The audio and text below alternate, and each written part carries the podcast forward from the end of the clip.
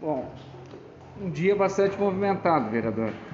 Ah, sem dúvida nenhuma, saudar os ouvintes da nossa Rádio Universidade, Daniel.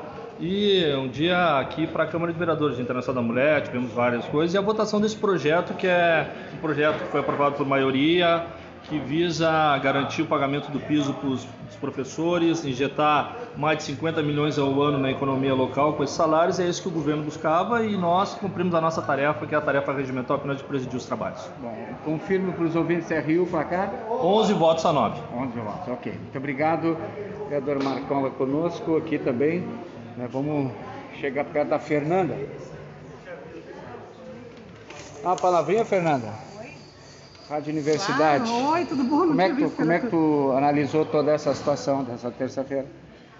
É, uma situação complicada, né? Mais uma vez, infelizmente, a gente vê aí o governo PSDB encaminhando projetos contra os trabalhadores e trabalhadoras, né? Servidores públicos municipais. Não é a primeira vez que há essa tentativa para fazer cumprir uma lei que é uma lei federal. A prefeitura uh, encaminha um projeto retirando os direitos das trabalhadoras. Né? A gente lutou muito, os servidores estiveram mobilizados todo o tempo, uh, fizeram assembleia, negaram né, esse, esse projeto, conversaram com os vereadores. A gente teve uma votação muito apertada, né? tivemos nove votos uh, contrários ao projeto, onze votos favoráveis.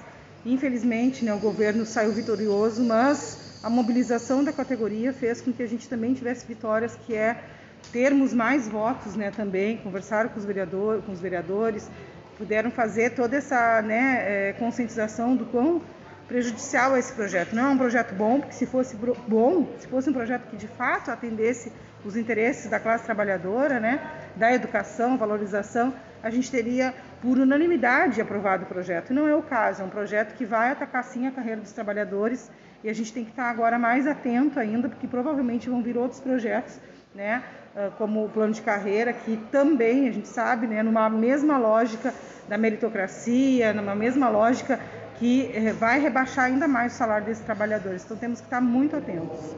Ok, obrigada, vereadora Obrigada, Fernanda Miranda, aqui na Rádio Universidade.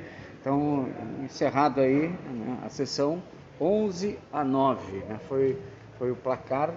Está saindo aqui Vereador Jurandir, Rádio Universidade, rapidinho, rapidinho. Como é que foi a situação aí, 11 a 9? Foi 11 a 9. Tem agora a votação de redação final. Uh, discutimos aqui, todas as nossas emendas foram rejeitadas. A gente apresentou um conjunto de emendas com o objetivo de melhorar o projeto, de ajustar, adequar ele, que não tivesse retirada de direitos.